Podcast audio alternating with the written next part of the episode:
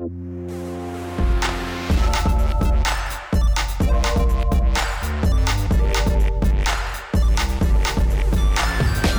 Ihr hört Rush, den Gaming-Podcast von Giga Games und Detector FM. Wir nehmen Spiele ernst und sprechen heute ein bisschen über Geschichte und Zukunft des Ego-Shooters anhand von Wolfenstein Youngblood und den neuen Retro-Shootern Amid Evil und Dusk. Ich bin Christian Eichler von Detector FM und spreche darüber mit Alexander Gelsdorf von Giga Games. Hallo Alex. Äh, hallo Christian, schön, dass du das äh, Alexander betont hast und da habe ich sofort hier meine Vorsätze gebrochen, denn ich habe mir ganz groß auf meinen Desktop ein Textdokument mit dem Wort äh geöffnet, weil du mich darauf hingewiesen hast, ich soll doch mal darauf achten, damit du in der Post-Production ein bisschen weniger Stress hast. Ja, ich habe Alexander Gelsdorf gesagt, ne, weil du, ich habe ja in dieses YouTube-Video gemacht und dann habe ich ja, ich sage immer Alex Gelsdorf, einfach weil ich dich halt Alex nenne, aber deinen Nachnamen mit dazu sagen würde, dann meintest du zu mir, dass es eigentlich ein bisschen seltsam ist und das stimmt. Als das ist, als ob ich Chris dich Eichler nennen. Genau, genau, ja. Und äh, das, hör jetzt damit auf. Ja, ich habe hier auch mittlerweile so einen äh, so Zettel immer, jetzt siehst du, äh, äh, äh, hängen, auf dem steht keine Ass, langsamer und ein bisschen ähm, kohärenter sprechen. Ich rede ja immer so schnell und dann sage ich Sachen und beende die Sätze, wie das eigentlich im Deutschen gar nicht geht. Und ich glaube, das ist auch alles okay und das sind auch alles so Eigenheiten, die man hat. Aber bei manchen Sachen kann man ein bisschen drauf achten. Nur müssen aufgehört, deine Rs sind einfach ähm, äh, prominent, was sie leicht zum Rausschneiden macht. Das ist gut, aber ähm, man kann ja trotzdem ein bisschen dran arbeiten. No pressure aber. Okay, ich gebe mir Mühe.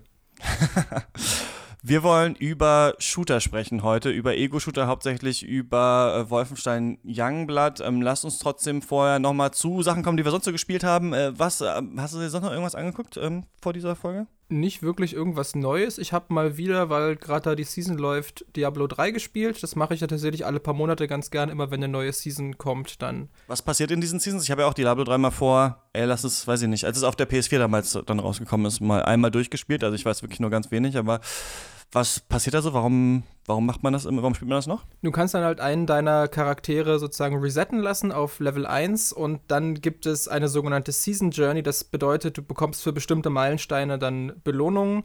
Also sowas wie erreiche das Höchstlevel, besiege den und den Boss unter den, den Voraussetzungen und so weiter. Und der Anreiz dabei ist gerade, wenn man noch nicht jeden Charakter auf dem Höchstlevel hat, ist, dass man ab einem bestimmten Punkt, wenn man diese Season Journey abgearbeitet hat, bekommt man ein bestimmtes Set der Klasse und hat dann sozusagen von vornherein allein davon, davon dadurch, dass man diese Achievements abarbeitet, sozusagen einen äh, fertigen Endgame-Bild und erspart sich dadurch eine ganze Menge Rumgegrinde. Und das ist immer ganz motivierend, wenn man dann weiß, okay, da hat sich am Metagame das und das getan und mein, angenommen, mein Demon Hunter, der ist schon seit einem halben Jahr nicht mehr wirklich spielbar. Aber wenn ich jetzt einfach den in der Season Journey resette, dann habe ich wieder einen tiptop äh, Demon Hunter auf dem neuesten Stand. Und wenn man diese Season Journey, also dieses Set bekommt man schon so ungefähr ab der, gut, gut ab der Hälfte der Season Journey. Wenn man die aber bis zum Ende durchzieht, bekommt man das eigentlich noch viel reizvoller, ein zusätzliches Truhenfach, weil das kennen wir ja alle so in Online-Spielen. Inventar-Space ist halt Gold wert. Und äh, dadurch, äh, jetzt habe ich eher gesagt, dadurch bin ich dann auch immer ganz gewillt, selbst wenn ich dann dieses Set habe, dann doch noch mal ein paar Stunden mehr reinzustecken, um auch noch dieses eine Truhenfach freizuschalten. Ja, Gar kein Stress, ne? nicht, so, nicht so darauf achten. Ne? Man darf das ja, man darf ja gerne auch äh, nur ein bisschen ja. Hier klingelt jetzt gerade bei mir zu Hause, aber ich, will, ich muss immer dann Pakete annehmen, wenn es hier klingelt. Und Mach ich bin mal. aber eigentlich nie da. So, deswegen ähm, gehe ich da jetzt einfach nicht ran. Looking good, Sam. Sam, give me a systems diagnostic. I need to know what is going on. I need the crew. I know afraid of what is happening. To the station. To us. Captain.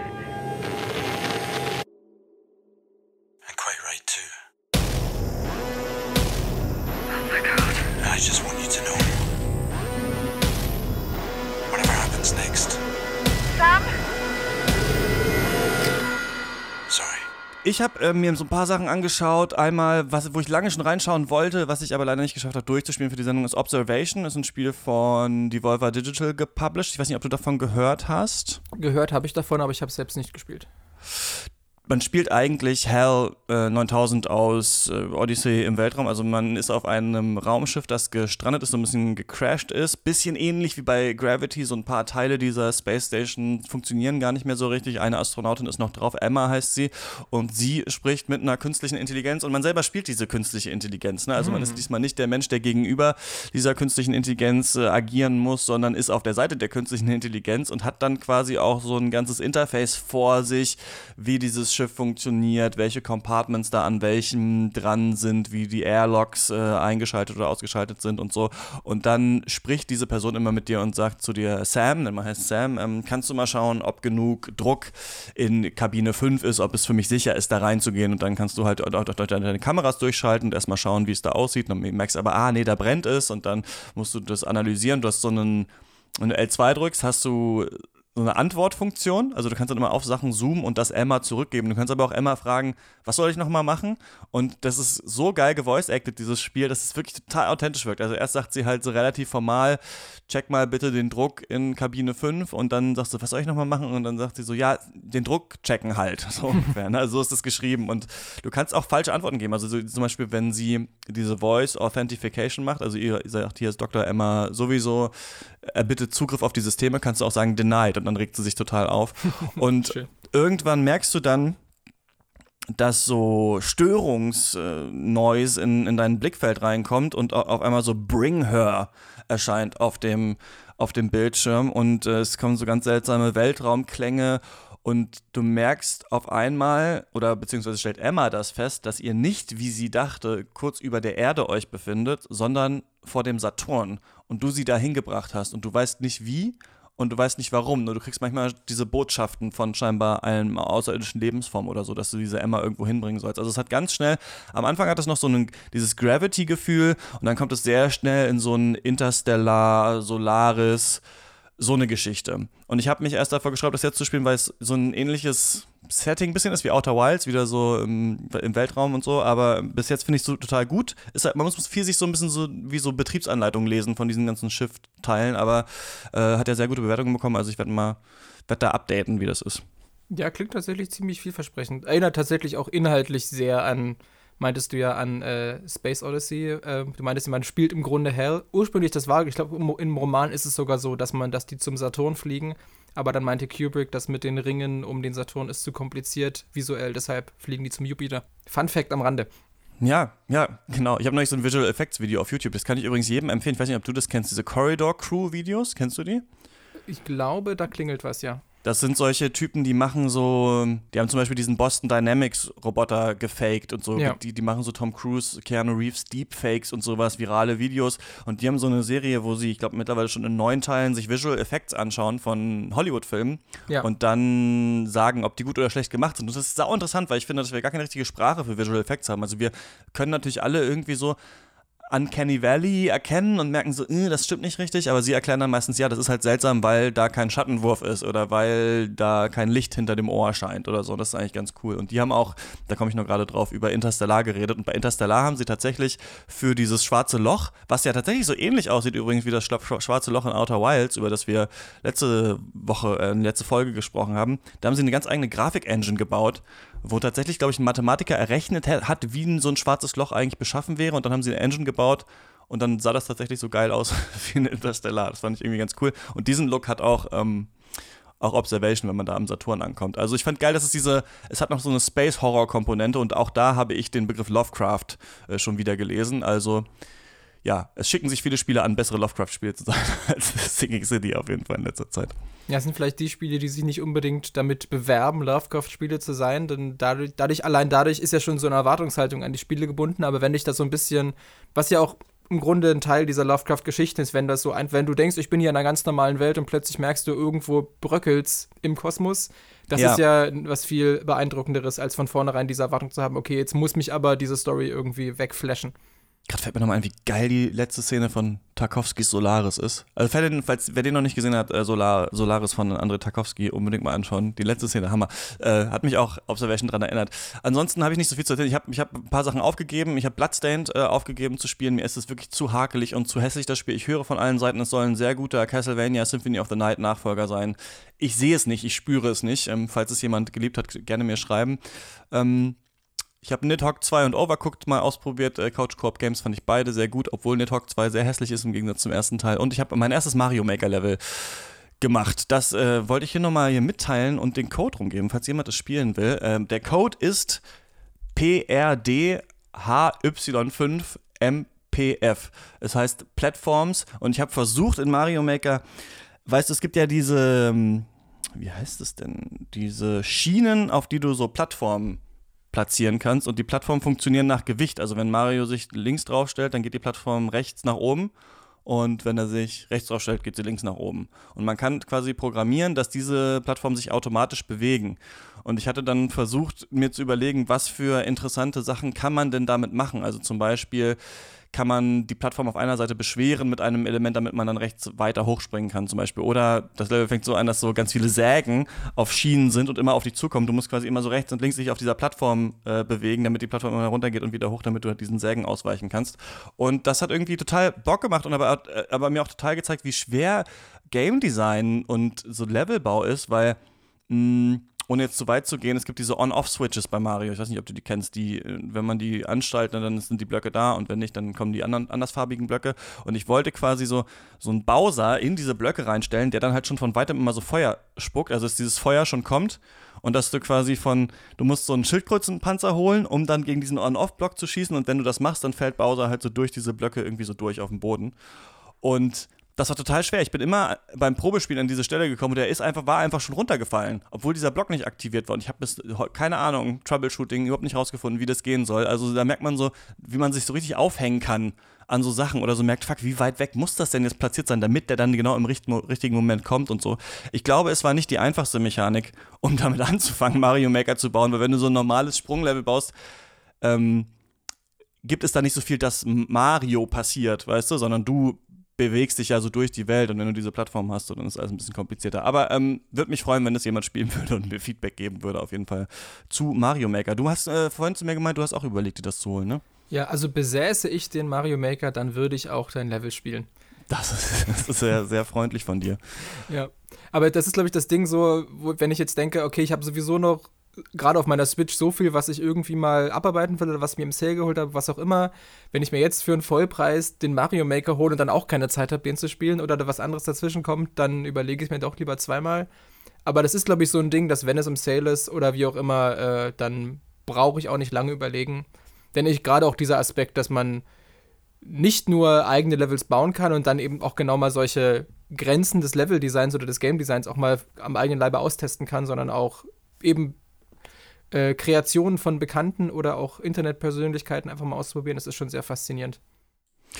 Das ist richtig geil. Ich würde sagen, das ist auf jeden Fall eines der besten Spiele, die dieses Jahr rausgekommen ist. Ich finde, diese Suchfunktion nach Levels, die überzeugt mich noch nicht so richtig. Also du hast dann halt meistens so relativ weit oben bei Popular Levels halt solche, die so 20 Sekunden Speedrun-Levels sind, aber die richtig cleveren findet man da eigentlich gar nicht so gut. Das heißt, es gibt eigentlich tatsächlich ein großes Bedürfnis auch bei mir nach so Artikeln, die sagen, diese 10 Level sind cool oder wahrscheinlich gibt es Mario Maker Reddit und sowas. Also da müsste man sich noch ein bisschen mehr reinfuchsen, um dann wirklich die geilen Sachen zu finden, aber das geht auf jeden Fall natürlich und ähm, ja, ist total geil. Und was ich liebe an Mario Maker, was, was man nicht so oft erwähnt, ist, wie geil das audiovisuell einfach designt ist. Also diese, dieser, das komplette Interface. Also zum Beispiel, wenn du äh, verschiedene Items bewegst, ne, auf diesem, auf diesem Mario Maker Grid und platzierst, dann kommt halt immer so Autotune-mäßig weißt du, wie auf so einer Telefonwählscheibe, ne, hat ja jede Zahl so einen eigenen Ton. Und da hat er ja. gefühlt so, je, je, wie oft du das Teil bewegst, dann kommt äh, so ein unterschiedlicher Ton und die sagen immer, was das Teil ist. Weißt du, also wenn du Mario so fünf Teile. Äh, äh, Paneele bewegst, dann macht er immer so Mario und so. Und das ist so lustig einfach. Also, das ist, und das ist halt auch so unnötig. Also, du müsstest ja nichts davon machen, aber du hast das Gefühl, alles ist irgendwie happy und cool und hat Bock, dass du halt was damit baust und so. Also, das ist, die Präsentation ist so toll auch auf dem Widescreen einfach diese alten Spiele zu spielen, dass ich mir echt wünschen würde, es gäbe es gäbe ein Super Mario World Remake einfach für die Switch, auch Widescreen so. Also ich finde es total, total schönes, ähm, total schönes Spiel, aber ist was, da muss man sich Zeit für nehmen. Das ist so, ja, da muss man sich richtig reinfuchsen und so richtig die Muße habe ich auch nicht. Ich wollte jetzt mal halt ein Level mal fertig bauen und genau, das war so das Ding. Ist vielleicht was für die Zugfahrt nach Köln, denn äh, in zwei Wochen geht es ja da schon los. In zwei Wochen geht's ab, dann machen wir eine Folge von da. Letzte Sache, mit der ich mich beschäftigt habe, das hat das ist so ein bisschen parallel stattgefunden mit so, hm, was gibt's eigentlich alles so für Shooter? Ich habe ja jetzt einen PC gekauft und äh, was beim PC cool ist, ist, dass man ja aus so vielen älteren Generationen Spiele viel, viel leichter spielen äh, kann, weil es die alle, einfach alle bei Steam oder bei GOG oder so gibt. Und ich wollte einmal mir da so einen Überblick machen, was gibt's eigentlich alles so für geile Shooter. Geschichten. Und was ich aber auch händeringend gesucht habe und wirklich nicht so richtig gefunden habe, ist so ein richtig geiles Rennspiel. Bist du so Rennspieltyp eigentlich? Nee, oder? Du hast noch nicht Null. so viel davon Nee. erzählt. Das einzige. Rennspiel, was, oder die, das einzige Rennspiel, mit dem ich was anfangen kann, oder es gibt im Grunde zwei, ich glaube, mit Mario Kart kann, glaube ich, jeder was anfangen. Das ist aber auch nichts, wo ich mich zu Hause hinsetze und sage, geil, jetzt Mario Kart, sondern das ist halt so ein typisches Spiel, was sich in einem Partyumfeld halt ergibt. Und dann spielt Ja. man das zu dritt oder zu viert oder auch zu zweit und hat halt ein bisschen Spaß. Ich glaube, das einzige Rennspiel, was ich wirklich äh, aus freien Stücken gespielt hatte und damit Spaß hatte, war Star Wars Episode 1 Racer und auch da lag es eher am Setting. Und ansonsten ist das echt so nicht so mein Genre. Also ich nehme das niemandem übel, wenn man das mag, aber ich bin damit echt nie warm geworden. Ja, ich bin so ein bisschen so ein Fan, sobald es in die arcadige Richtung geht. Also dann mag ich das total gerne, das Genre. Sobald es in Simulation geht, finde ich es total ätzend. Äh, Und das interessiert mich auch nicht, interessiert mich auch gar nicht. Ich habe auch nicht mal einen Führerschein. Ich habe keinen Führerschein, ich interessiere mich null für Autos. So, das ist also, ich finde nur dieses Geschwindigkeitsgefühl geil. Und ich finde geil, wenn Rennspiele irgendwas Neues machen. Und eine Spieleserie, die so total betrauert wird, ist ja Burnout, dass es davon keinen richtigen neuen Teil mehr gibt. Criterion Games haben ja dann jetzt die Need for Speed Spiele gemacht, da sind die ursprünglichen Macher auch schon gar nicht mehr so richtig dabei. Es gibt, gab jetzt dieses Dangerous Driving, was aber auch so ein bisschen eher so eine leere Schelle eines Burnout-Spiels ist. Und das beste Burnout-Spiel neben drei, das habe ich nie gespielt, drei Takedown soll ja das Beste sein, aber Burnout Revenge, äh, das fand ich richtig, richtig geil. Das äh, gibt's gar nicht für PC zum Beispiel. Und ähm, deswegen habe ich echt mal so rumgesucht und geguckt, was gibt's denn für geile Sachen. Burnout Paradise hat halt diese Open-World-Krankheit und also Rennspiele habe ich das Gefühl, mh, sind halt trotzdem immer noch so ein halbes Nischengenre und äh, leiden auch an sehr vielen dieser Game Design Trends, die wir auch bei anderen Genres sehen. Also zum Beispiel ein großes Problem an Rennspielen ist, dass alles in so Richtung Open World geht. Und das hat sich mir noch nie erschlossen, warum das interessant ist für Rennspiele in der Open World zu spielen. Ich habe mir den auch jetzt, weil es im, äh, Game Pass drin ist, nochmal Forza Horizon 4 angeschaut und echt ein bisschen auch gespielt. Das geht ja in so eine arcadigere Richtung. Man muss ja eigentlich sagen, dass eigentlich die Forza Horizon Serie die einzige überhaupt Arcade Racing-Serie ist, die überhaupt noch erfolgreich ist und noch da ist. Sonst gibt es ja wirklich eigentlich gar nichts, außer eben Mario Kart und meinetwegen Sonic. Aber ich finde immer, das Mario Kart kann man nicht so geil alleine irgendwie so spielen. Das macht irgendwie auch nicht so viel Bock, finde ich. Immer ist es im Multiplayer eigentlich besser. Und Forza Horizon 4 hat halt diese Probleme, dass du zum Beispiel zu jeder Mission immer halt hinfahren musst, erstmal durch dieses dörfliche England.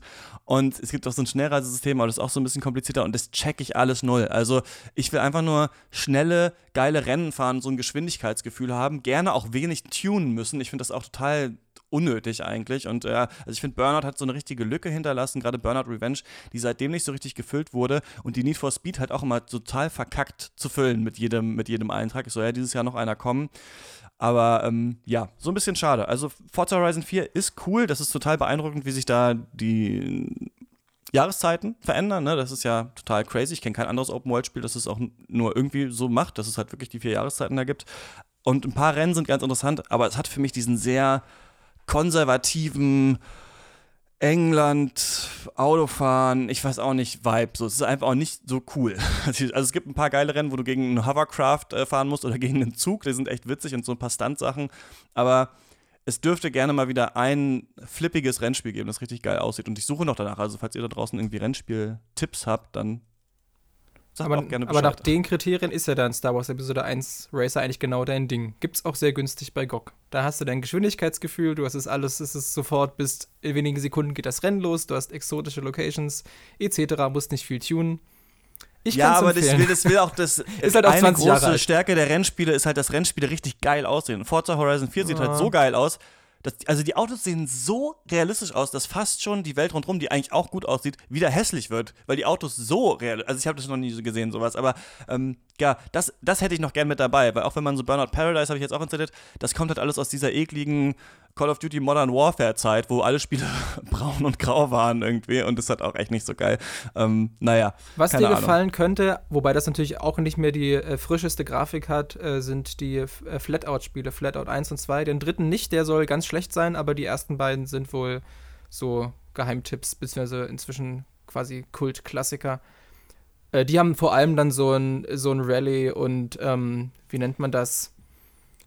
Äh, so Crash-Fokus wie gibt es denn, wie, wie heißt das denn? Es gibt doch, ähm, wenn so Autos rumfahren und sich gegenseitig dabei kaputt machen, wie nennt sich denn das? So Destruction Derby mäßig. Genau, also das hat unter anderem sind halt so, so, so Derby-Rennen, wo man eben auch viel gegeneinander äh, kracht und dann gibt es auch Minispiele, wo dann irgendwie der, ich glaube in der deutschen Version war es dann ein Crash-Test damit, ich glaube in der internationalen Version ist es ein echter Mensch, wo du quasi gegen eine Wand fährst, dann wird halt der Mensch rausgeschleudert und du musst eine Zielscheibe treffen und halt nur so absurde Minispiele und das ist wohl eine sehr arcadige, äh, unterhaltsame Rennreihe.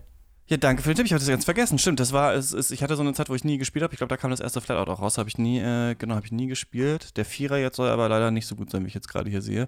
Ähm, eine andere ist auch, was ich auch saugeil finde, ist Trackmania. Das ja. ist auch eigentlich eine geile, eine Das habe ich tatsächlich Serie. auch gern mal ab und zu zwischendurch gespielt. Ja, Muss ich zugeben, zu meiner das Schande. Mir, das schreibe ich mir dann auch nochmal auf. So, Flatout und Trackmania mal reinziehen. Na, da hat sich doch wieder gelohnt, dass wir diesen Podcast machen. Es ist so viel schlimmer, als ich dachte. Wir werden Paris von den Nazis befreien, so wie es Papa zu Hause getan hat. Keine Anrufe, keine Briefe. Er ist einfach verschwunden. Laut meinen Agenten hat er das Land vor etwa vier Wochen unter falschem Namen verlassen. Was zur Hölle ist das alles? Codename Blackbird? Pariser Katakomben? Ein Hinweis, erst in Paris. Weißt du, auch wenn wir was sagen, werden sie einen Scheiß tun. Na gut, dann liegt's wohl an uns.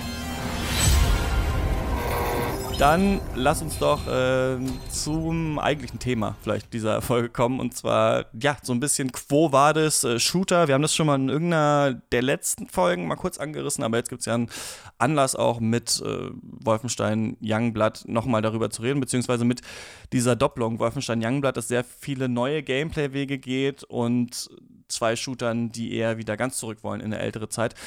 Lass uns doch vielleicht mal kurz historisch anfangen. Weißt du noch, was der erste Shooter ist, den du überhaupt gespielt hast? Ich glaube, das war Jedi Knight 2 Jedi Outcast. Das ich, das war irgendwie noch ganz neu zu der Zeit. Also es gab es erst ein paar Wochen und irgendwie hatte ich ein Riesenglück, dass ich das für, ich weiß nicht, 20 Mark sogar noch, also Mark oder Euro auf dem Flohmarkt bekommen habe. Und dann war das große Drama, dass unser Rechner zu schlecht war, um es überhaupt abspielen zu können. Und dann, just zu der Zeit, hatte mein äh, mein Opa einen neuen Computer und dann war ich irgendwie äh, seitdem dann ein Jahr lang irgendwie jedes Wochenende bei meinen Großeltern zu Besuch. Die haben sich riesig gefreut und ich habe mich auch gefreut, dass ich zocken konnte und so ungefähr lief das dann.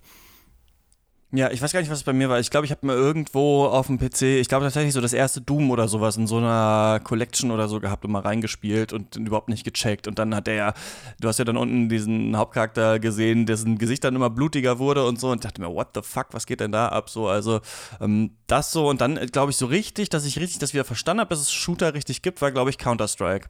Also ich war auf dem Internat, da waren alle Computer vernetzt damals, also wir hatten eigentlich unsere eigene große LAN-Party und da wurden dann auch im Internatsnetzwerk Counter-Strike und Half-Life und so getauscht. Und Half-Life 2 habe ich, glaube ich, schon mal erzählt, wurde mir mein PC dann mal konfisziert ja. da vom, vom Jugendleiter, äh, weil das damals der heiße Scheiß war. Und dann ging es so ein bisschen, glaube ich, für mich los. Und ich habe, glaube ich, viele auch so gespielt. Also nicht der, nicht der ganz frühen Sachen auf jeden Fall. Da habe ich, glaube ich, große Wissenslücken. Aber dann so ab der Zeit schon viele so der wichtigen Shooter irgendwie mitgenommen. Und so eine richtige Shooter-Nostalgie mittlerweile. Also ich merke so, dass mir das nicht so gut gefällt, in welche Richtung sich das Genre bewegt und ich aber auch nicht so ganz weiß, oder also doch, ich habe ein paar Ideen, wie man es eigentlich viel besser machen könnte. Doch der Singleplayer-Shooter, das wissen wir, haben wir schon oft moniert, liegt ja so ein bisschen im Sterben. Und deswegen ist es natürlich interessant zu schauen, was machen jetzt Spiele wie Wolfenstein Youngblood zum Beispiel oder andere, die rauskommen. Ähm, wird das nochmal was oder, oder wird das nichts? Ja.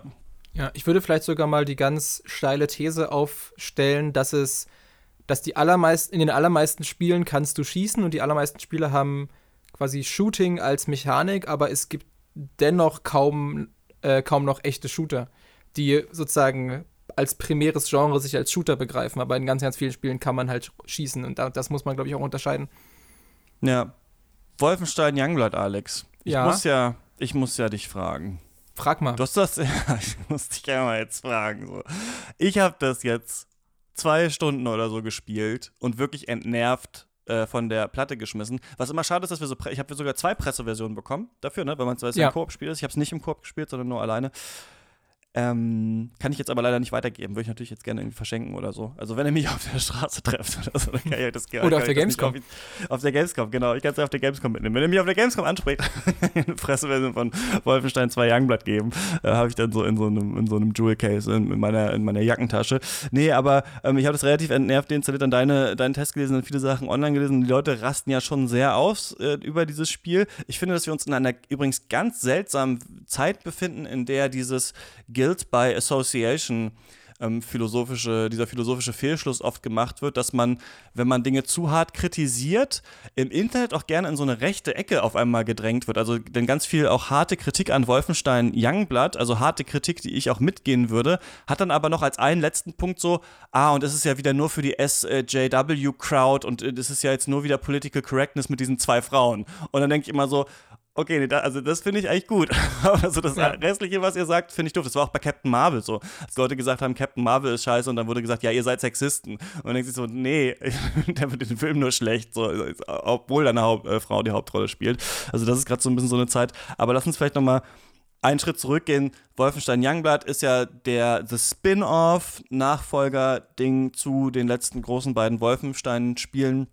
Wolfenstein äh, The New Colossus, nee, Wolfenstein 2 The New Colossus war das und davor war es äh, Wolfenstein The New Order von Machine, Machine Head Games, ja, ne? Oder Machine Games? Ich glaube einfach nur Machine Games. Machine Games, dann weiß ich nicht, was das andere war, was ich gedacht habe. Es gab noch einen Spin-off vom alten Wolfen, also von dem Wolfenstein New Order, das hieß Wolfenstein The Old Blood, deswegen passt dieses Youngblood jetzt so ein bisschen zusammen, weil Old Blood hat vor dem alten gespielt und äh, Youngblood spielt jetzt nach dem äh, neuesten Teil in den 80ern in Frankreich, ne? Genau, in Paris. Tatsächlich spielt es sogar nach dem noch nicht mal offiziell vorgestellten dritten Teil, denn das wird ja tatsächlich auch jetzt in Youngblood immer wieder erwähnt, dass äh, Blaskowitz Hitler getötet hat, was ja in Wolfenstein 2 gar nicht passiert ist. Und äh, ich denke mal, das basiert, oder das wurde mir auch im Interview gesagt, dass es sozusagen noch einen dritten Teil geben wird und der wird dann offenbar Ende der 60er Jahre spielen und Wolfenstein Young, Youngblood hat im Grunde die ganze Story schon gespoilert.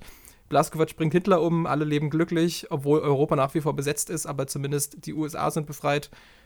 Genau, und äh, in diese sozusagen eigentlich befreite USA werden ja dann die beiden Töchter von Blaskowitz, äh, Jess und Soph heißen sie, äh, quasi in Spitznamenform, werden halt hereingeboren, aber statt sozusagen dann ihr freies amerikanisches Leben zu leben, werden sie tatsächlich, zumindest die, die Intro-Sequenz suggeriert das so, werden sie quasi das ganze Leben schon für diesen Kampf gegen die Nazis in Mhm. Europa im Grunde ausgebildet. Das ist eigentlich schon ein eigentlich überraschendes, was heißt überraschendes Konzept? Also einerseits ist natürlich, Blaskowitz kannte ja sein ganzes Leben nichts anderes außer den Kampf gegen die Nazis.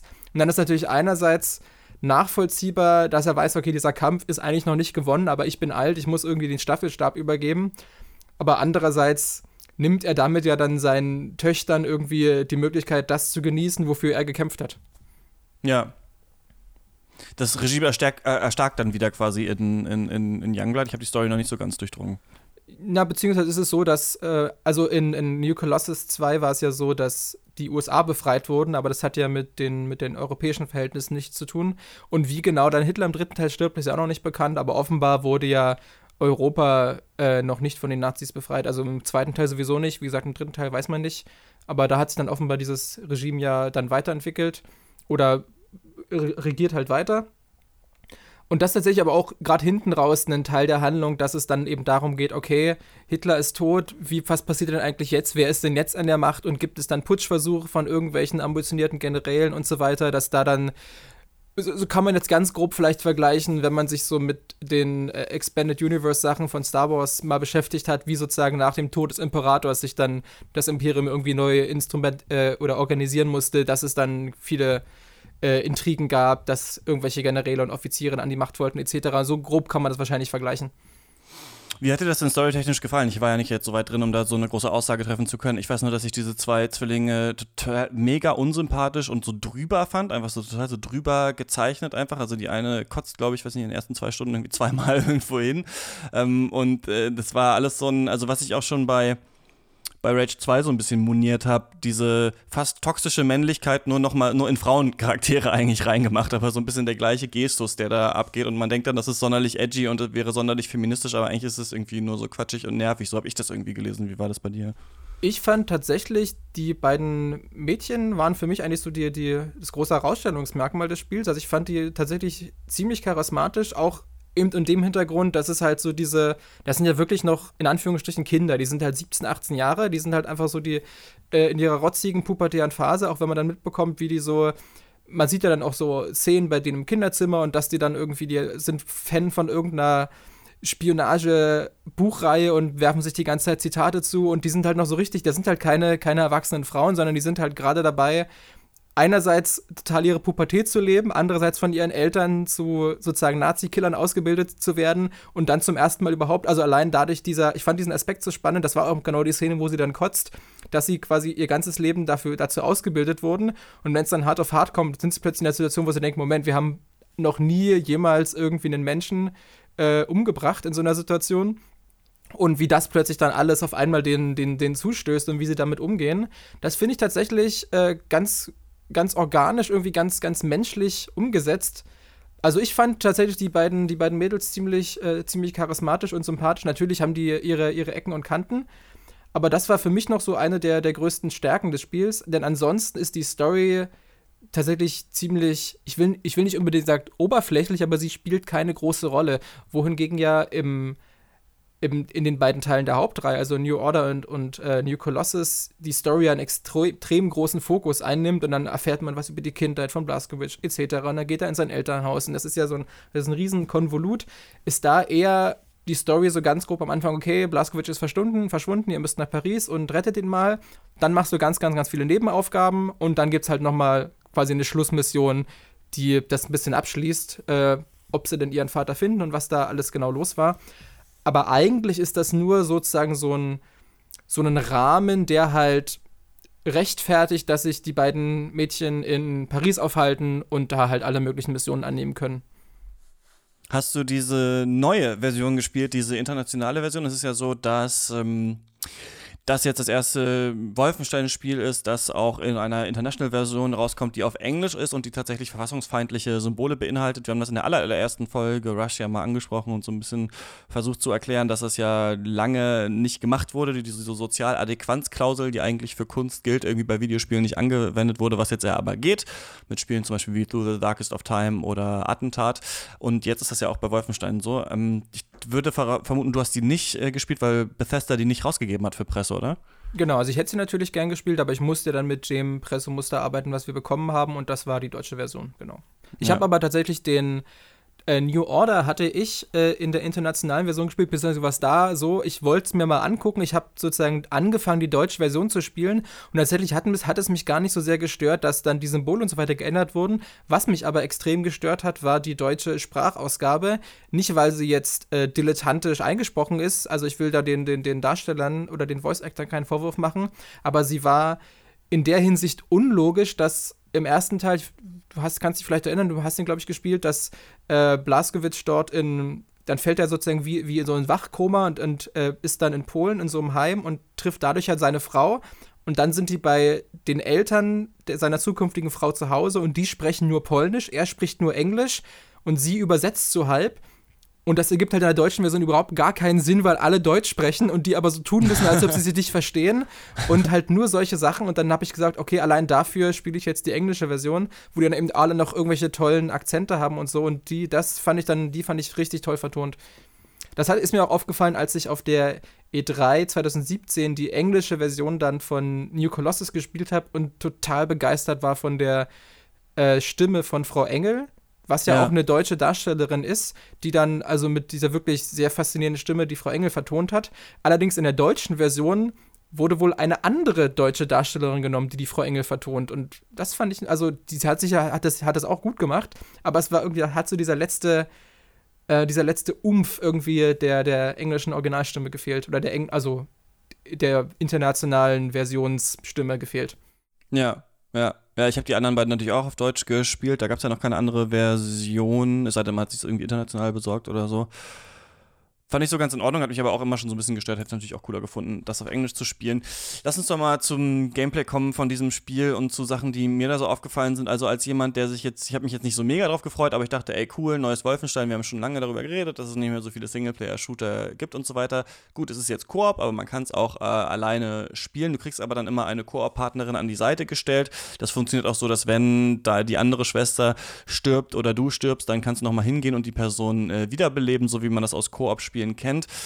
Was aber bei Wolfenstein Youngblood irgendwie völlig anders ist als im Franchise bisher, ist, dass man das Spiel ja destinyisiert eigentlich hat auf eine Art. Also es genau. gibt mittlerweile Lebensbalken über den Gegnern. Es ist ein furchtbarer Trend, finde ich, den auch Far Cry New Dawn äh, gegangen ist, ja letztes Mal. Also da merkt man, da muss man, glaube ich, jetzt wirklich von einem Trend sprechen. Das sind zwei äh, Spielserien, die das noch nie hatten und jetzt ist es da. Das ist eigentlich wie in einem Rollenspiel oder wie in Dark Souls oder so. Ne? Es gibt Lebensbalken, die über den äh, Gegnern sind.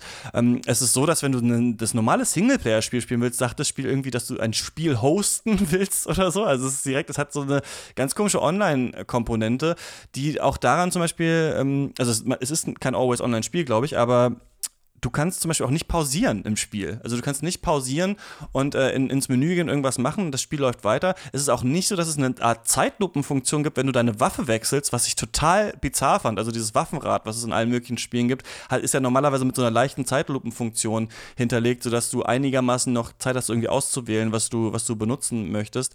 Und, ähm, und das Speichersystem ist auch total seltsam. Also wenn ich es richtig verstehe, du musst immer eine Mission neu anfangen, wenn du in der Mission stirbst. Und das ist bei mir halt in dieser ersten Mission in Paris dann da passiert. Und dann hatte ich wirklich auch gar keine Lust mehr. Also es sind ganz seltsame Service-Game-Elemente hier drin, inklusive Microtransactions, um den Charakter, glaube ich, aufleveln zu können und sowas, wo ich wirklich dachte, hä? Also und auch nicht verstanden habe sogar, also es wirkt so, als wäre hier auch noch so geplant, das noch so Multiplayer-Service-Game-mäßig so zu öffnen mit so Events, die es gibt oder sowas, um dann irgendwie das so anzufachen, oder? Ja, aber tatsächlich, aber das ist halt das Ding, ich glaube, diese Irritation kommt vor allem dann zustande, wenn man die, die Hauptreihe kennt und jetzt Youngblood eben nicht nur als, als Spin-off betrachtet, sondern dann auch diese Erwartung hat im Sinne von, okay, das ist wie eine klassische Erweiterung, es gibt halt Bonuslevel in einem neuen Setting, aber tatsächlich ist es eher, ist dieser Spin-off-Gedanke meines Erachtens wirklich so, dass ist ein ganz, ganz anderes Genre. Es ist, wie gesagt, viel mehr vergleichbar mit dem Aufbau eines Destiny oder sogar eines Anthem. Ich, es hat mich tatsächlich am ehesten vom, rein, rein von der Struktur her an ein Anthem erinnert. Oder vielleicht sogar in gewisser Weise an, an Diablo 3. An einem Diablo 3 könntest du auch, selbst wenn du alleine spielst, kannst du natürlich auch nicht zwischendurch speichern und pausieren und so, weil das ist, du befindest dich halt auf einem Server das ist halt schon von vornherein wirklich als Online- oder als Multiplayer-Spiel konzipiert ist, was du optional auch alleine spielen kannst. Trotzdem wird es dadurch aber, nur weil du es gerade alleine spielst, wird es dadurch nicht zu einem klassischen Singleplayer-Ego-Shooter, sondern es ist im Kern immer noch den, ich sag mal, den Regeln dieses Online-Destiny, wie auch immer, äh, Shooters unterlegen. Und ich glaube, das ist so diese, diese Unterscheidung, die man machen muss. Denn im Grunde, einerseits denkt man, okay, wenn man das jetzt mit einem klassischen Wolfenstein vergleicht, ist das ein, ein Riesensprung. Dann machen, probieren die ganz, ganz viel Neues aus und gehen ganz neue Wege. Ich finde eher, dass jetzt dieses Youngblood Spin-off ein total ein Abziehbild ist oder im Grunde so ein Kind seiner Zeit ist und eigentlich alles genau das macht, was so 2019, ohne das jetzt werten zu wollen, aber was so dieses 2019 Multiplayer-Shooter-Spiele Online-Design so ausmacht, genau das findet man da alles wieder. Und dass man natürlich dann aber gerade, wenn man das mit der Hauptreihe vergleicht, natürlich diese, diese Differenz sehr offensichtlich wird aber das, da muss ich vielleicht auch noch dazu sagen, weil wir, wir am Anfang schon das als Buzzword so reingegeben hattest, okay, wie sieht denn die Zukunft der Shooter aus? Ich glaube nicht, dass in Bezug auf die Wolfenstein-Reihe Youngblood jetzt so die richtungsweisendes Spiel wird, sondern es ist halt, wie der Name es sagt, halt wirklich ein Spin-off, die halt mal jetzt in diesem in Anführungsstrichen zeitgemäßen Genre sich mal aus, ausprobieren und gucken, wie passt denn da dieses Setting, was können wir damit machen. Aber ich gehe ganz stark davon aus, dass in Wolfenstein 3 sich wieder inhaltlich extrem an New Colossus und so weiter orientieren wird. Würde ich bezweifeln, weil ich das Gefühl habe, dass es nicht, also dass man jetzt nicht so sagen kann, ja, das ist jetzt irgendwie ein Spin-off und das ist jetzt so ein bisschen anders, sondern es ist, vielleicht ist ein Spin-off so eine Art Test so eine Art Testlauf, genauso wie das auch äh, Far Cry New Dawn ist, dass sie gucken, was passiert denn, wenn wir da so ein bisschen noch, das noch mehr in so eine Richtung ziehen. Denn das, Ubisoft zum Beispiel hat es ja ganz stark auch mit Assassin's Creed gemacht. Also sie haben ja nicht umsonst bei Assassin's Creed dieses komplette Gear-System, dieses komplette rollenspielmäßige Loot-System reingebaut. Natürlich nicht nur, damit es rollenspielmäßiger und irgendwie größer wird, sondern auch, damit man diese Sachen natürlich auch einzeln verkaufen kann, damit man sagen kann, jetzt gibt es wieder heute eine neue Aktion, da gibt es wieder neues Loot und so weiter. Und Wolfenstein, um diese Loot-Mechanik so ein bisschen aufzubauen, das finde ich schon es wirkt wie so ein Testlauf. Mal gucken, wie es ankommt. Und es ist ja super schlecht angekommen. Also, wenn man sich zum Beispiel die Steam-Reviews äh, durchliest oder was so auf Metacritic steht, dann ähm, sind die Fans eigentlich vor den Kopf gestoßen. Und das ist, also ich fände es in Ordnung, glaube ich, wenn man sagt, wir machen Spin-off und es ist einfach, es ist einfach ein bisschen anders, das Spin-off, als die anderen Spieler. Aber das wurde so ja nirgends kommuniziert. So ähnlich wie das auch am Anfang nicht bei Fallout 76 äh, kommuniziert wurde, was das für eine Art Spiel wird. Und äh, das finde ich echt ein bisschen schwierig. Also dann sozusagen, aha, hier ist es jetzt und alles, was ihr so normalerweise kennt, was ihr auch aus Koop-Shootern kennt, das ist jetzt weg zugunsten von so einer Anthem-Mechanik. Also zum Beispiel, dass, die, dass es in Missionen nicht speichert. Also die Frage ist ja auch, ergibt es, das ist vielleicht die Grundfrage, ergeben diese neuen Versatzstücke den Sinn in diesem Spiel? Oder hätte man auch ein Koop-Spiel machen können ohne diese ganzen Geschichten? Und ich habe es jetzt nicht so weit gespielt wie du, aber bisher hatte ich das Gefühl, also dass das überhaupt keinen Sinn für mich ergibt, dass da dieses ganze, also dass man auch immer wieder in den gleichen Umgebungen ist, immer wieder die gleichen Nebenmissionen macht. Das wirkt eher wie faules Game Design plus ein paar Trends reingepackt und Monitorisierungsoptionen, was ja fast so Worst Case ist, wenn man ein Spiel entwickelt. Genau, also ich wollte jetzt auch das Spiel auch nicht zu sehr in Schutz nehmen und da gebe ich dir durchaus recht, dass man natürlich, dass dieser Vorwurf naheliegt, zu sagen, okay, wie kann man denn mit vergleichsweise wenig Aufwand viel Umsatz machen? Und dann, also gerade bei Bethesda muss man dazu sagen, deren absolute, deren absoluter Moneymaker ist The Elder Scrolls Online. Das heißt, die wissen genau, wie man mit Online-Mechaniken und so weiter Geld verdienen kann. Und da ist natürlich naheliegend, dass sie das jetzt auch mit ihren anderen IPs mal langsam so austesten. Ähm, fliegen damit natürlich bisher ein bisschen äh, auf die Nase. Äh, also bei Fallout 76 ist es äh, sehr stark nach hinten losgegangen. Bei Wolfenstein gibt es auch eine ganze Menge Kritik. Deshalb, gerade in der Hinsicht, glaub, bezweifle ich stark, dass sie bei Wolfenstein 3 in die Richtung weitergehen, sondern vielleicht, ich kann mir vorstellen, vielleicht, wenn es dann ich denke mal, Wolfenstein 3 schließt diese Trilogie in sich ab und da werden sie auch diesen, diesem Aufbau, den sie im ersten, zweiten Teil äh, etabliert haben, treu bleiben. Kann natürlich sein, dass danach wieder so eine Art Soft-Reboot der Reihe kommt und die dann wieder auch in die, vielleicht in die Youngblood-Richtung weitergeht. Aber tatsächlich habe ich relativ schnell für mich so erkannt, okay, das ist jetzt kein, das ist nicht mehr Wolfenstein 2, also mehr im Sinne von noch mehr Content für Wolfenstein 2, sondern es ist halt wirklich eigentlich ein ganz anderes Genre, in dem man halt auch schießt, aber das jetzt sich eben wirklich viel stärker an sowas wie einem Anthem orientiert, aber das Ganze eben in ein Wolfenstein-Setting packt. Und das ist eigentlich genau auch der, der Vergleich, den ich am Anfang der Folge aufgebracht habe, dass es kein Shooter mehr ist, sondern es ist ein anderes Genre, in dem man aber auch schießt und das natürlich sehr schnell miteinander vermischt wird in der Wahrnehmung. Ja, das ist halt immer eine Ansage, wenn du es auch so ein Franchise, das halt, also ja. welches Franchise steht denn so stark für eigentlich dafür ein klassischer Ego-Shooter sein, für Wolfen, ja, Wolfenstein, für das Spiel, das halt der, der Ur-Ego-Shooter ja fast ist. Ähm, das ist natürlich dann immer interessant und da kann man, glaube ich, auf, also das ist dieser diese tricky Lage, in der die sich befinden, dass du natürlich, du musst natürlich irgendwas aus den Franchises machen. Das, Nintendo macht ja immer neue Ideen und sagt dann einfach, es ist ein Kirby-Spiel. Hier, wir haben uns irgendwas Neues überlegt. Wir nennen es einfach Kirby sowieso, dann passt es schon so. Also ja. man braucht schon diese, diese Franchises irgendwie. Aber wenn man zu krass neue Sachen probiert oder zu krass halt so, ja, fragwürdige Sachen, wie das jetzt bei Wolfenstein Youngblood machen, dann hast du halt ähm, die ganz große Gefahr des Backlashs. Also, dass es nicht irgendeine neue Bethesda-IP ist, sondern dass man es halt in einer alten, die schon existiert, irgendwie macht. Das ist natürlich klar, dass diese ganzen Entwicklungsstudios irgendwie versuchen, weil die Spielentwicklung immer teurer wird und weil man damit einfach verdammt viel Geld verdienen kann, alles in Richtung Service irgendwie zu drängen. Und ich glaube, wir sehen da einfach unterschiedliche Trends. Ne? Also wir sehen so Spiele, die sind schon komplette Service-Spiele. Also Destiny 2, klar, das kannst du auch irgendwie äh, alleine spielen, aber du musst ja online sein, um das zu machen so und bist da immer mit anderen Spielern zusammen. Und das hat ja auch diesen ganz starken Tag-Team-Charakter. Du hast so eine Crew, du machst diese ganzen Raids und sowas. Es gibt super viele Aktionen. Es ist ja wirklich komplett darum aufgebaut, dass immer wieder was Neues passiert, was du zusammen machen kannst. Dann gibt es so Spiele, das finde ich, also ich finde den Weg eigentlich mit am cleversten. Ich weiß aber gar nicht, wie gut sich Red Dead Online gerade rentiert. GTA 5 Online ist ja die absolute Mega-Gelddruckmaschine für Rockstar gewesen. Äh, den Rockstar-Weg finde ich ganz interessant zu sagen wir lagern das aus. Also wir haben ein riesengroßes, reines Singleplayer-Spiel und da obendrauf packen wir nochmal ein riesengroßes Service-Online-Game. Dadurch habe ich das Gefühl, gibt es nicht diesen krassen Backlash von, ihr habt euer Singleplayer-Spiel mit so viel Microtransaction-Scheiß vollgekackt, sondern man, man trennt das so ein bisschen voneinander. Ist natürlich aber trotzdem riesiger Aufwand, das zu machen. Und das andere ist halt so, dass man das Singleplayer-Spiel halt schon so ähm, verserviced irgendwie, dass man das, dass dann klar ist, dass sich das daraus irgendwie so weiter ergibt. Und früher, würde ich sagen, war es ja eher so, dass die Multiplayer-Komponente die war, die man zwar nicht so stark gut monetarisieren konnte, aber immerhin, also ich rede jetzt ein bisschen wirr, aber sorry, eine Sache ist ja, dass man möchte, dass das Spiel noch viel gespielt wird und die Leute sich das kaufen und dass es so diesen Longtail hat, auch der des Verkaufs einfach. Und das hat es ja auch, wenn es einfach eine Multiplayer-Komponente gibt. Und das andere ist ja, dass du so einen Longtail hast durch Mikrotransaktionen, die du einnehmen kannst irgendwie. Und was wir halt nicht mehr so stark haben, glaube ich, ist, dass diese Single, oder man hat nicht mehr so stark, dass man sagt, wir machen jetzt so ein Singleplayer-Spiel und machen auch einen Multiplayer-Modus, sondern man will diesen Service, Player versus Environment-Modus irgendwie so haben.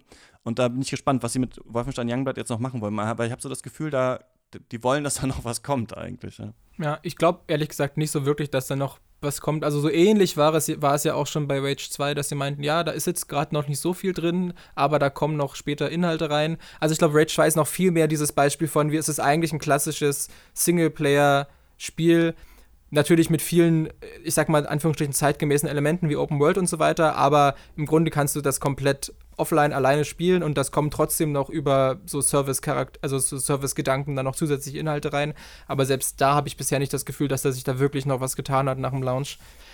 Andererseits muss ich sagen, gerade jetzt bei Wolfenstein, wenn man da jetzt vielleicht so argumentiert, Mensch, jetzt machen die dieses ganze neumodische Zeug, die sollen das nochmal alles wie früher machen. Ich würde tatsächlich argumentieren, dass das, was gerade mit Wolfenstein und auch vielen anderen äh, IPs passiert oder was generell so in den letzten Jahren passiert, ist eigentlich eine total logische Konsequenz oder eigentlich ein Trend, den es auch in den letzten Jahrzehnten immer schon gab. Und wir kommen ja dann gleich noch ein bisschen auf die Retro-Shooter zurück, dass sich ganz selbstverständlich die Spiele den technischen äh, Gegebenheiten einfach anpassen. Also das, was möglich ist oder das, was die Technik äh, unterstützt oder ermöglicht, wird natürlich auch für die Spieleentwicklung und für das Spieldesign genutzt. Und gerade eben sind das natürlich ganz primär solche Aspekte wie, okay, wir können halt jetzt technisch in jedes Spiel eine Open World reinpacken und wir können zusätzliche Sachen reinpatchen, wir können das Ganze mit irgendeinem Ingame-Markt verknüpfen. Früher waren das halt and andere technische Errungenschaften oder Entwicklungen, die das Game Design beeinflusst haben, aber allein dieser Fakt, dass sich das Game Design an technischen äh, Rahmenbedingungen orientiert, das war immer schon so gewesen und das werden wir auch bei den Retro-Spielen gleich noch sehen. Aber warum sollte das denn jetzt unbedingt stimmen? Also es gäbe ja auch völlig andere technische Möglichkeiten, die man in Ego-Shooter reinpacken könnte. Man könnte ja auch, ähm, weiß ich nicht, das Gameplay zum Beispiel viel komplexer machen oder man könnte mit viel mehr Gegnern auf der Map zum Beispiel arbeiten oder sowas. Also da wäre ich so ein bisschen vorsichtig, weil natürlich, was eigentlich dahinter steht, sind natürlich auch kapitalistische Interessen. Also ja, natürlich, natürlich aber das, das, das habe ich ja auch nicht, auch nicht ähm, ausgeschlossen. Also natürlich, letztendlich steht, steht natürlich Geld, das, die Geldmacherei äh, das klingt jetzt das klingt so, wieder, kommt so ein Kraken, die Geldmacherei, aber natürlich wollen die Leute da letztendlich damit Geld verdienen, indem sie Spiele produzieren, aber auch das war ja früher nicht anders. Da war halt, wurde halt gemerkt, okay, es ist jetzt aufgrund der technischen Möglichkeiten ist einerseits ein Bedarf, aber auch die Möglichkeit da, was Neues oder nicht, was heißt, um was Neues zu bieten, aber quasi eine Art von äh, Gameplay oder Game Design zu bieten, die vorher nicht gemacht wurde und warum sollen wir es nicht machen? Oder wurde natürlich auch gerade früher wurde natürlich auch viel mehr rumexperimentiert und ausprobiert, weil noch keiner wirklich wusste, wie eigentlich Game Design funktioniert. Und heute ist natürlich, weil die Studios werden größer, da sind natürlich, wie du meintest, ganz andere auch wirtschaftliche Interessen dahinter. Da ist natürlich auch viel weniger dieses, da gab es ja auch mal eine Episode dazu, diese, diese Sache von, okay, welche, welchen Einfluss haben eigentlich noch klassische Autoren auf ein Spiel? Ist es nicht heute viel mehr so, dass es einfach alles auf irgendwelchen Zielgruppen, Analysen und so weiter basiert, was in dieses Spiel denn rein muss? Das sind natürlich auch alles Faktoren, die sich ändern. Aber wir können ja einfach mal zurückgehen und gucken, wie sich denn Shooter oder generell Spiele in den letzten Jahrzehnten so verändert haben. Das wollten wir ja heute noch machen. Genau, genau. Lass uns da mal, lass uns da mal mit anfangen. Also Wolfenstein Youngblood, ja. Kennst du. Ist, doch, lass uns einmal kurz was noch dazu sagen. Also ich fand das wirklich äh, echt. Also ich war geschockt davon und ich hatte keinerlei Interesse, das zu spielen. Also ich habe das ge hab gesehen, was das ungefähr ist, was es ungefähr versucht zu machen. Ich habe den Upgrade-Tree gesehen und diese langweiligen Upgrades, die es da gab. Ich hatte Sound-Aussetzer auch und ich hatte ähm, die Lebensbalken kann man ja ausstellen im Spiel, aber da muss man das komplette HUD ausstellen. Und das ist so dumm, finde ich. Also es, ich dachte wirklich, wie dumm seid ihr? Weil ich, wenn man es ohne diese Lebensbalken spielt, spielt sich das eigentlich tatsächlich wie ein normales Wolfenstein. Also dann hat man halt das Gefühl, Nee, die Gegner sind ein bisschen nicht. stärker gepa gepanzert. Ich fand schon so. Ach, Ja, man muss a- das ja sehen für die Munitionstypen, ne? Nee, da- Hm. das Ding ist vor allem, also da habe ich auch, da haben wir auch im Int also ich hatte ja ähm, äh, einen Anspieltermin, wo wir das auch, also in London schon mal spielen konnten, im entsprechenden Interview und so. Und da war es natürlich auch eine der ersten Fragen, die gestellt wurden. Und der Hintergrund war, weil es sich jetzt halt so stark an so einen Spielen wie Destiny und so weiter orientiert und du im Koop spielst, du musst, dir- brauchst dir irgendeine Art und Weise, deinem Spielpartner zu vermitteln, was für, also quasi den Progress zu vermitteln. Wenn du jetzt einem, also gerade weil dann später ja auch noch Bossgegner kommen, die Stimmt, da wirklich kommen so große, ne? die ja. wesentlich stärker gepanzert sind. Also das kennt man ja aus Destiny, dass es da teilweise Bosse gibt, die dann so regelrechte Bullet Sponges sind, wo du einfach 10 Minuten draufhältst und so langsam der Leben Lebensbalken abgearbeitet wird. Das passiert ja alles auch noch bei, bei Youngblood und du brauchst ja irgendeine Referenz für das, was du da tust. Sonst hast du sowas wie, wie einen Monster Hunter World, wo du gar kein oder gefühlt äh, so nahezu gar kein Feedback bekommst, wie viel Schaden du eigentlich machst und wie weit der Kampf vorangeschritten ist. Also beziehungsweise das Spiel Aber das ist auch ein Koop-Spiel. Also warum? ja, aber, aber das ist, Das eine, ist hat er ein verfolgt halt, ja, nee, aber, nee, aber das verfolgt halt eine ganz, ganz andere Designphilosophie. Also bei Monster Hunter ist halt klar von Anfang an, dass das halt epische 30, 40, 50 Minuten Kämpfe sind. Und bei Wolfenstein bist du es ja eigentlich gewöhnt, dass halt ein Gegner nach einem Kopfschuss halt zu sterben hat. Wenn aber dann plötzlich äh, eher so eben dieses Destiny-Ding reinkommt, dass du halt minutenlang, dass das wirklich minutenlang, minutenlange Kämpfe gegen einen einzelnen Gegner sind, brauchst du halt irgendeine Art Form von, von Referenz für, für die Gruppe. Und wie gesagt, da kann man sich drüber streiten, ob das gut oder schlecht ist. Und mir ist es auch persönlich viel lieber die Art und Weise, wie das in den alten Wolfensteins ist, dass halt, dass es im Grunde ein realistisches Feedback ist, dass, okay, wenn ich einem ungepanzerten Gegner auf den Kopf schieße, dann stirbt er halt.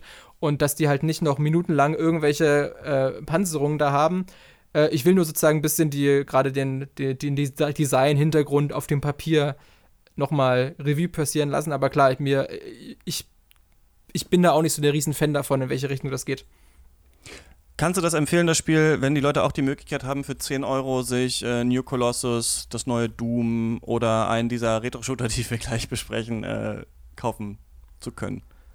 da muss ich vielleicht wieder insofern zurückrudern, dass ich ja meinte, Shooter ist halt nicht gleich Shooter. Also es gibt halt die klassischen Ego-Shooter und es gibt ganz, an ganz viele andere Genres, die sich an Shooter-Mechaniken bedienen. Es ist halt die Frage, was man möchte. Wenn man einen klassischen Ego-Shooter möchte, ist man garantiert mit einem New Colossus und so weiter äh, deutlich besser bedient. Wenn man aber genau diese Gameplay-Loops eine von Division und Destiny und Anthem und so weiter mag, dann hat man auch sicherlich mit Youngblood eine Menge Spaß. Äh, das sind nur, nur, das ist halt genau das Ding. Es sind eigentlich zwei vollkommen unterschiedliche? Genres, die werden aber miteinander halt ein, in einen Topf geworfen. Also ich glaube, mit, gerade mit Anthem kann man es, denke ich, sehr, sehr gut vergleichen. Die Art und Weise, wie sich die Missionen spielen, wie das Upgraden funktioniert, dass es so rudimentär eine Story drumherum hat. Und ich meine, es ist bekannt, dass ich auch nicht der größte Anthem-Fan war, aber es gibt da durchaus Leute, die das spielen, gespielt haben und noch spielen. Und das ist wirklich viel mehr damit vergleichbar und eigentlich und das ist halt, ist halt genau der, der Trugschluss. Man sagt, okay, es ist ein Shooter und alle Shooter sind gleich, böse gesagt, aber eigentlich sind das, das ist genau die gleiche Sache mit Rollenspielen. Das irgendwie heutzutage ist jedes Spiel ein Rollenspiel und kein Spiel ist mehr ein Rollenspiel und das wird aber alles, es ist komplett diffus geworden, wie man da diese Genregrenzen überhaupt noch ziehen soll und was ist was und was ist, was ist äh, kein Rollenspiel mehr etc. Bei Shootern sind wir eigentlich an einem ähnlichen Punkt schon lange angekommen. Das ist mir jetzt aber zu ver Sorry, dass ich dabei bleiben muss. Zu versöhnlich von dir, weil weil ich meine, dann spielt man doch aber lieber Destiny 2 oder das ist umsonst. Ja, klar, klar. Okay. Das, da, ja, wenn man Destiny 2 sowieso umsonst spielt und da immer noch Spaß dran hat, dann klar. Aber ich, ich will nur sagen, Tasi, es ist für eine ganz andere Art. Das ist, und das ist natürlich wieder ein Vorwurf, den man machen kann, wenn, wenn du auch meinst, es wurde anders beworben. Also, wenn es natürlich so beworben wird, hey, hier, New Colossus-Fans bekommen mehr Wolfenstein, dann sind die natürlich vor den Kopf gestoßen, weil, weil die plötzlich ein ganz, ganz anderes Genre in einem ähnlichen Setting vorgesetzt bekommen. Ja. Und So. das ist natürlich ein Genre, das, ja, also es ist so ein, ist ein Genre, das viele auch, habe ich das Gefühl, eher akzeptieren, wenn es richtig gut gemacht ist und einen Ja. richtig geilen Loop hat und sowas und dann spielen sie so eins.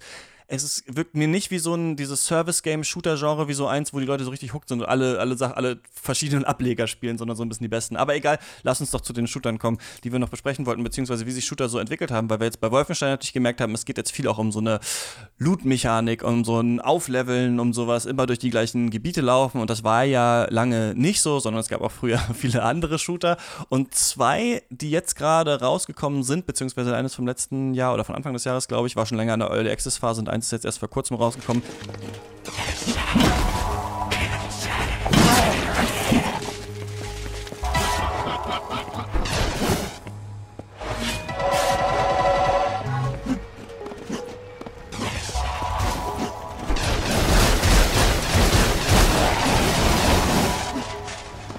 Dusk und Amid Evil, also inmitten von des Bösen, ähm, von New Blood Interactive. Die haben so knapp 20 Mitarbeiter sitzen in San Diego und ich habe diese Spiele immer mal so am Rande irgendwie so aufblitzen sehen und gedacht, ach krass, das macht jemand, das macht jetzt jemand tatsächlich so richtige oldschoolige First-Person-Shooter, die so ein bisschen sind wie Doom oder wie das erste Quake, ist ja abgefahren.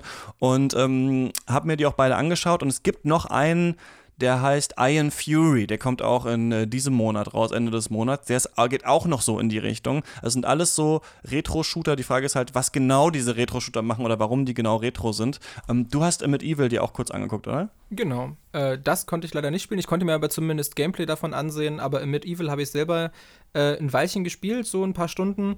Und hat mich tatsächlich, also da merkt man extrem einerseits diesen Einfluss, der so aus dieser Quake und Quake 2 Ära drinsteckt, wobei es sich interessanterweise so inhaltlich bzw. ästhetisch dann eher an solchen Sachen wie, wie Hexen oder Heretics äh, orientiert. Das waren halt auch. Die kannte so ich beide übrigens gar nicht, die Spiele. Ich habe auch jetzt ein bisschen mehr Hexen gespielt, um mir das anzuschauen. Das sind auch so ältere Shooter, die so in so einem Fantasy-Setting quasi eher so. Genau, wo du die theoretisch auch spielen wie ein Shooter, aber statt halt irgendwie äh, Bleimunition zu schießen, verschießt du halt irgendwelche Feuerbälle oder so. Und das ist eigentlich, eigentlich ein ziemlich ein, eigentlich ein sehr früher, cleverer Twist äh, des Genres, der dann eigentlich komplett verschwunden ist. Es gab dann, glaube ich, noch mal ja. so in der Half-Life 2-Ära gab es so einen äh, Might and Magic-Ableger, so als Ego-Shooter, der noch mal das versucht hat, der auch wohl ziemlich gut gewesen sein soll. Ich habe ihn leider nicht gespielt. Den hat irgendein ganz berühmtes Entwicklungsstudio gemacht.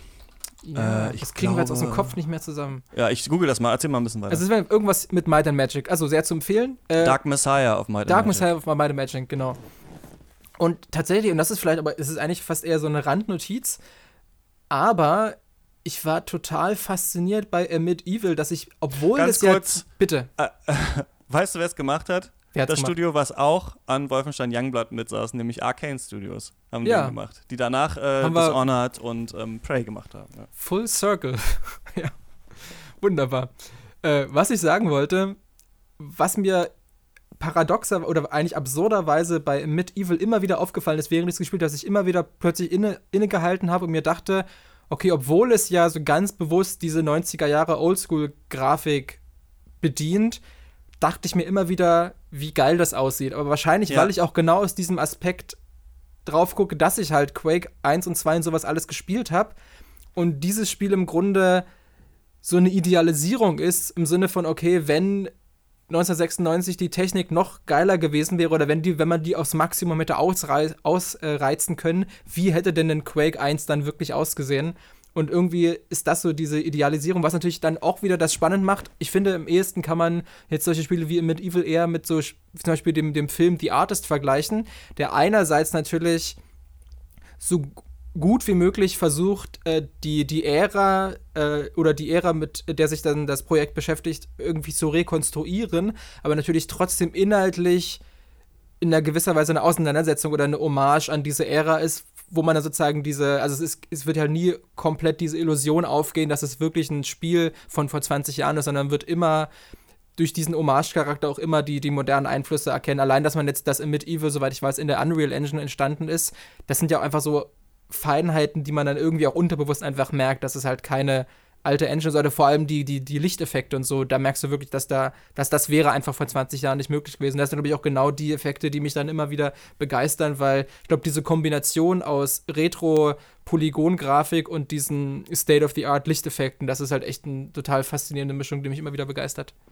Ja, und es ist so eine neue Retro-Not, die da ein bisschen befriedigt wird irgendwie, ne? Es ist, es jetzt mittlerweile diese alte Polygon-Grafik auf einmal auch so Nostalgiegefühle bei den Spielerinnen und Spielern genau. weg, Nach wo es lange halt diese, genau, nachdem es lange diese 16-Bit-Grafik war, ist es gerade auch ein Spiel rausgekommen, das heißt A Short Hike, da spielt man so einen Vogel, der auf so eine Wanderung geht und es sieht aus wie so ein altes PlayStation 1-Spiel zum Beispiel. Also da gibt es jetzt auch wieder so eine Art Nostalgie und glaube ich so jüngere Spieler, die das halt gar nicht mehr irgendwie kennen, gar nicht mehr so auf dem Schirm haben.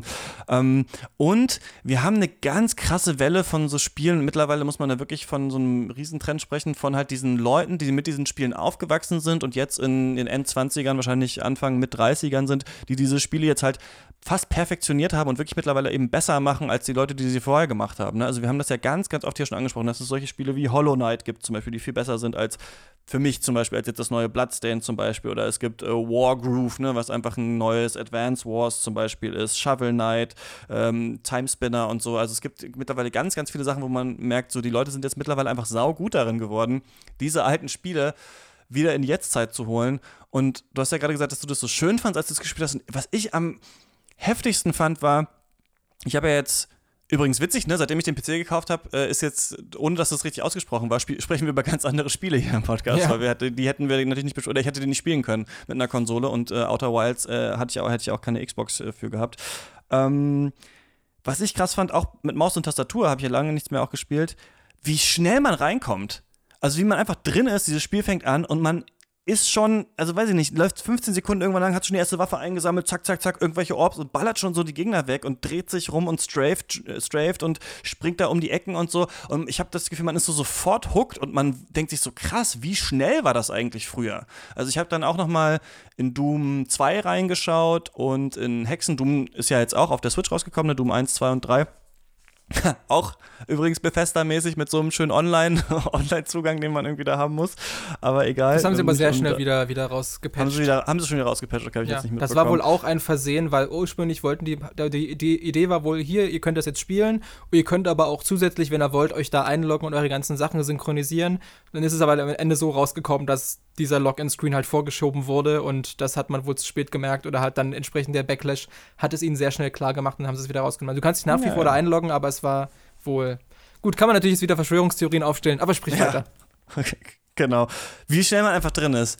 Wie ähm, frenetisch das ist. So, also wie, wie man sofort gehuckt ist und wie ich so gemerkt habe, oh, ich habe das richtig gebraucht irgendwie. Das ist natürlich ein Gefühl, was man bei Doom 2016 schon hatte. An Doom 2016, finde ich, kann man es auch so ganz schön sehen, in welche Richtung so die Interpretation eines alten Franchises gehen kann. Also wir haben ja bei Doom gesehen, dass es dann Doom 3 gab, das ja voll in so eine Horrorrichtung gegangen ist. Und wenn man sich äh, die alten Dooms anschaut und eben auch Dusk wiederum, also das ist auch vom Entwickler von Amid Evil, dann äh, merkt man schon, dass Doom schon auch so einen krassen Horror-Grusel-Faktor hatte. Also Doom 3 ist schon auch eine Art, wie man das interpretieren konnte. Und dann sind sie halt bei Doom 2016 eher den Weg gegangen zu sagen, okay, nee, wir wollen eigentlich diese Schnelligkeit der Bewegung, dieses, äh, dieses, das Shooter-Gameplay eigentlich jetzt wieder auf äh, in die Jetztzeit übersetzen und nicht die, nicht die Stimmung eher, sondern eher äh, das Gameplay. Und ähm, das fand ich total crazy auf jeden Fall, wie schnell man da wieder reinfindet und wie schnell man sich so denkt, ja geil, das war eigentlich das war eigentlich geil und eigentlich haben sie das gut gemacht. Ja, ja ich glaube, Schnelligkeit ist genau das richtige Stichwort, denn das ist für mich eigentlich die Quintessenz dieser 90er-Jahre-Shooter, dass Bewegung fast schon eine größere Rolle spielt als das eigentliche Schießen. Also, dass du permanent dabei bist, deine Position im Raum irgendwie neu zu evaluieren und dann dich zu verändern und zu gucken, okay, wie, welche mit welchen Gegnern habe ich es gerade zu tun, wie kann ich am besten, was muss ich vielleicht sogar für Bewegungsmuster gegen die anwenden? Und das ist es vielleicht schon fast wieder der Holzhammer-Vergleich, aber im Grunde, gerade in Doom kann man eigentlich sagen, dass sich die Gegner in Doom fast schon so verhalten wie Bosse in Dark Souls, dass du ganz genau weißt, okay, die haben diesen und diesen, diesen und jenen Bewegungsablauf, die haben solche Angriffsmuster und es gibt einen idealen Weg, äh, sozusagen diese, dieses Muster zu countern oder damit umzugehen. Und daraus ergibt sich dann sozusagen dieser, dieser Tanz, dass du sozusagen äh, mit diesen mit diesen Gegnern im Grunde in, in so, einem, so einem Ballett dich befindest. Und ergibt sich auch natürlich wieder, muss man ja wie in jeder Folge äh, verweisen, wieder ein richtig gutes Video von Mark Brown, Game Makers Toolkit, wo er unter anderem auf die Orthogonal Unit Differentiation eingeht. Und das bedeutet, dass sozusagen jeder Gegner einen ganz eigenen äh, Wert aus sozusagen Angriffskraft und Geschwindigkeit hat, dass man zum Beispiel, dass zum Beispiel die, äh, die normalen, im ersten Doom die normalen äh, Soldaten, die man da trifft, die haben Hitscan, äh, Hitscan-Waffen, denen man also nicht ausweichen kann, die auch nur wenig Schaden machen und die Gegner selbst sind ziemlich langsam. Dann gibt es wieder zum Beispiel die, die Imps, die sehr schnell auf einen zurennen und aber nur Nahkampfschaden machen können. Das heißt, jeder Gegner hat irgendwie eine ganz eigene Art und Weise, dich anzugreifen oder auch wieder eine an, ganz eigene Art und Weise, wie du diesem Gegner ausweichen kannst oder wie du mit diesem Gegner umgehen kannst. Und aus der Kombination aus all diesen Faktoren plus obendrauf noch das Leveldesign ergeben sich sozusagen ganz, ganz viele total individuelle sozusagen Kampfszenarien, wo du permanent ja. neu dich orientieren musst und dann auch, und dann kommen noch Sachen dazu wie Ressourcenmanagement etc. Und dass halt dieser, überhaupt dieser Gedanke oder dieses Konzept von, okay, ich befinde mich hier in einem Raum mit diesen Gegnern und wie kann ich diesen, diesen, äh, diese Situation zu meinem Vorteil nutzen und welch, was ist jetzt die ideale Strategie, mit diesem, dieser Situation umzugehen. Das ist für mich so die Quintessenz dieser 90er-Jahre-Shooter, die zum Beispiel später dann gerade wenn man dann, wo es dann in Richtung Deckungsshooter und so ging, quasi komplett verschwunden ist, wo es wirklich nur noch darum ging, okay, ich muss zum richtigen Zeit aus meiner Deckung raus, während der Gegner halt auch gerade seinen Kopf hebt, dann kann ich gezielt den Kopf abschießen, dann gehe ich wieder in meine Deckung, warte wieder auf meine nächste Chance, wo diese, dieser Bewegungsaspekt plötzlich gar keine Rolle mehr gespielt hat.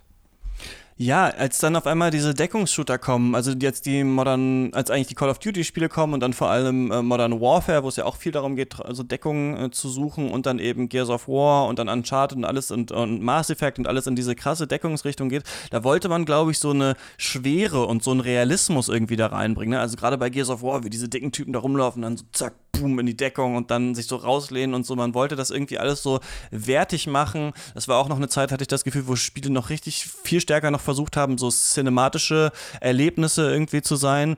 Und jetzt merke ich so ein bisschen, dass es in dieser alten Zeit eigentlich eigentlich witziger war, so diese Spiele so zu spielen, wo es gar nicht so darum ging, wie realistisch ist das, sondern wie hektisch und äh, trotzdem plant kann man da irgendwie vorgehen. Ich finde auch genau das total geil an diesen Sachen, dass du durch unterschiedliches Gegnerdesign unterschiedliche Reaktionen auslösen musst im Spieler. Und was ich total spannend daran finde, ist, dass dir die Spiele das halt nicht in so einer Texttafel erklären oder so. Also du kommst da nicht rein und dann sagt er, ja, das ist übrigens ein Imp, er bewegt sich so und so. Am besten wird er mit der Shotgun abgeschossen oder sowas, sondern du im besten Fall merkst, merkst du total intuitiv, dass halt bestimmte Waffen für bestimmte Gegner gut funktionieren, dass du bei manchen Gegnern musst du eben ausweichen, sie dann von hinten treffen, macht ja auch Doom 2016 sehr gut, ne? Bei anderen musst du komplett draufhalten, andere rennen total aggressiv eben auf dich zu, andere bleiben eher auf Distanz und du musst dich eher hinbewegen so und im besten Fall, also Doom 2016 hatte ja das noch, dass du ähm, Munition und Leben, äh, also dass du Leben bekommen hast, indem du diese Glory Kills gemacht hast und dass du Munition bekommen hast, indem du die Kettensäge eingesetzt hast, also es hat noch solche Tricks gehabt und Hooks, dich noch weiter reinzuziehen in das Gameplay. Bei mit Evil zum Beispiel ist es so, dass überall so Lebensitems und Munition halt verteilt sind und man deswegen halt so auch durch diese Level durchstraft. Und ich finde, dass das so total, auf Englisch würde man sagen, engaging einfach ist in diesen Spielen. Also du bist da immer so total drin, du hast keine richtige Pause. Und wenn das noch gepaart ist mit einem guten Stil, dann kann das richtig brillant werden. Das finde ich, ist bei mit Evil tatsächlich der Fall. Denn eine weitere Sache, die Shooter früher oder Games einfach früher, glaube ich, stärker gemacht haben, ist so abgefahrene, weirde Welten einem zu zeigen. Und das macht mit Evil ja total. Das ist ja so eine Zauberwelt und dann irgendwann gibt es wirklich so verschlungene Tempel und ganz tolle Farben auch und so äh, Plattformen, die sich bewegen. Und es hat alles so eine, ja, so was völlig anderweltliches, Schönes. Und das mochte ich total äh, daran. Und ich mochte auch total gerne, dass dir das Spiel irgendwie nicht so richtig erzählt. Also, dass du einfach so drin bist und es selber dann so erkunden musst. Das fand ich auch total cool. Ja, ich sehe aber tatsächlich, was den Übergang zu den Deckungsshootern angeht, noch mehr Gründe oder Aspekte als nur diesen Realismus. Der, der spielt auch eine Rolle, würde ich sagen. Gerade wenn man dann sagt, okay, wir machen jetzt ein in Anführungsstrichen realistisches Militärsetting, wo es natürlich nachvollziehbar ist, dass die Soldaten aus der Deckung heraus agieren. Aber ich glaube, genau da kommt dann dieser Punkt an, den ich vorhin schon mal angedeutet hatte mit den, den technischen Bedingungen, unter denen diese Spiele ja entstanden sind, dass bei diesen 90er-Jahre-Shootern war es halt so, in den 90ern hat sich halt die PC-Technik so unfassbar exponentiell entwickelt, dass im Grunde die Hardware, die du gestern gekauft hast, war heute schon wieder veraltet und dann kam halt diese in der Mitte der 90er die 3D-Beschleunigerkarten, die Voodoo-Karten und so. Alles wurde halt immer schneller und noch mehr war möglich und dadurch natürlich, wenn die Technik es dir erlaubt, dass du diese unfassbar schnellen, riesigen 3D-Level hast, dann natürlich entwickelst du auch Spiele, die genau diese Features sozusagen hervorheben. Dann würde ich aber sagen, dann kam so um die Jahrtausendwende, Anfang der, Anfang der 2000er, kam dann halt, kam die nächste Konsolengeneration, also Xbox 360 oder auch schon die erste Xbox, PS, PlayStation 2, so diese Zeit, wo dann eben auch, erst ab dieser Zeit gab es ja dann diese Deckungsshooter, wo es dann so war, dass die natürlich, also einerseits musstest du erstmal ein ganz anderes äh, für eine, für eine Konsole musst du erstmal das, die, die Controls komplett überarbeiten oder komplett neu denken und allein diese Kombination aus, ich bewege mich extrem schnell, muss aber gleichzeitig noch zielen können, das ist. Inzwischen haben sie es, glaube ich, auf, auf Controllern besser hinbekommen, aber das war natürlich auch damals erstmal eine große Herausforderung, dass ich glaube, Spieler damit überfordert gewesen wären. Ein anderer aber das gab es doch schon seit Halo. Das war ja jetzt nicht so, dass man bei Xbox 360 dann das auf einmal, also es gab ja schon Shooter vorher auf der ja, Xbox. Ja, genau, aber worauf ich hinaus wollte, ist, dass äh, technisch es ja so war, dass natürlich diese Konsolen insgesamt bessere Grafik darstellen konnten, aber diese Grafik nicht so schnell wiedergeben und laden konnten, wie es vorher auf dem PC der Fall war. Ähm, da muss ich vielleicht auch einen winzigen Diskurs machen. Unterschied zwischen PlayStation 1 und Nintendo 64 gibt es auch ein sehr interessantes Video auf YouTube inzwischen, das äh, die technischen Unterschiede erklärt.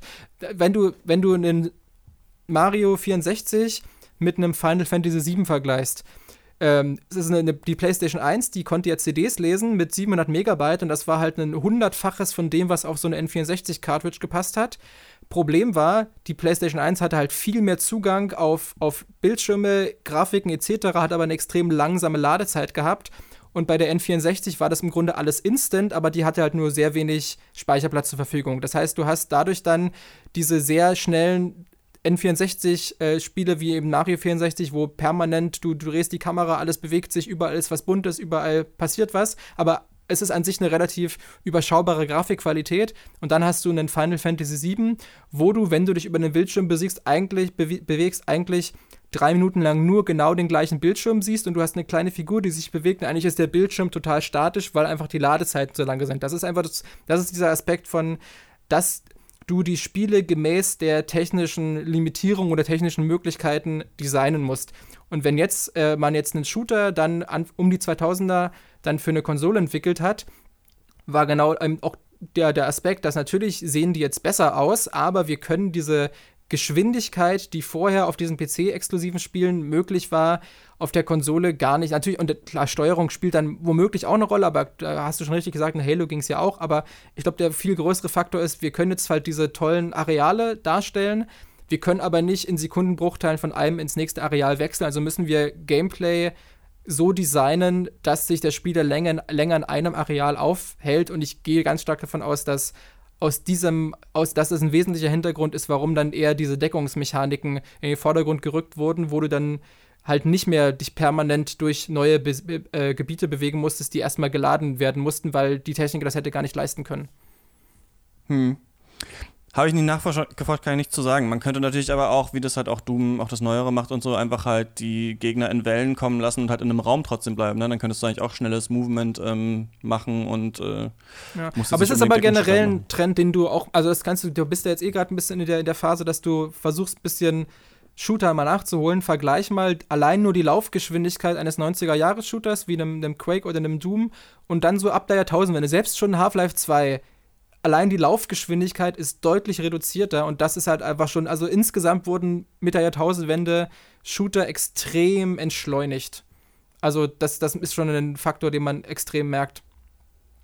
Das glaube ich, ob das halt direkt wegen der technischen Limitierung der ja dann aber eigentlich der neueren Technik, so ist halt die Frage. Wahrscheinlich ist es eine Mischung, ne, aus was lässt sich darstellen und auch was ist ein Trend. Also ich meine, es gab ja diese Deckungsmechanik einfach vorher nicht und auf einmal mh, das haben ja alle geliebt, Gears of War, ne? Und jetzt fragt man sich so, warum eigentlich? so im Nachhinein wieder drauf guckt, aber es war ja das große Ding tatsächlich.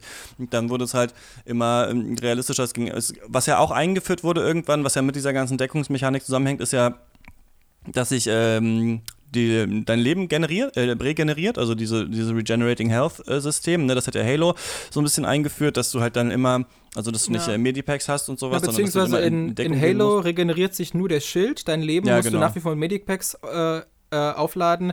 Richtig eingeführt hat das dann äh, Call of Duty, ich glaube, es war der zweite Teil, aber selbst da ist es auch wieder der Hintergrund, einerseits, ich, ich, ich, ich kann mir vorstellen, einerseits hat es den Hintergrund, dass du dass das Spiel weniger bestrafend ist oder im Grunde insofern weniger bestrafend, dass wenn du sterben würdest, müsste das Spiel wieder neu laden. Das dauert wieder ewig. Deshalb gibt dir das Spiel eine Möglichkeit, äh, sozusagen diese Ladebildschirme irgendwie zu vermeiden.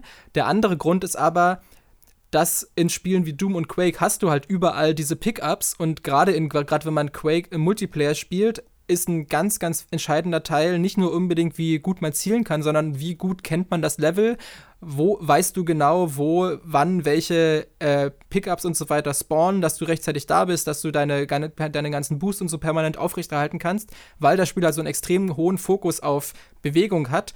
Und sobald das Spiel keinen Fokus mehr auf Bewegung hat, kannst du natürlich auch nicht mehr wild im Level diese ganzen Pickups platzieren, weil dann würdest du ja wieder den Spieler dazu ermutigen, doch sich möglichst schnell durch das Level zu bewegen, um sich diese Pickups zu sichern.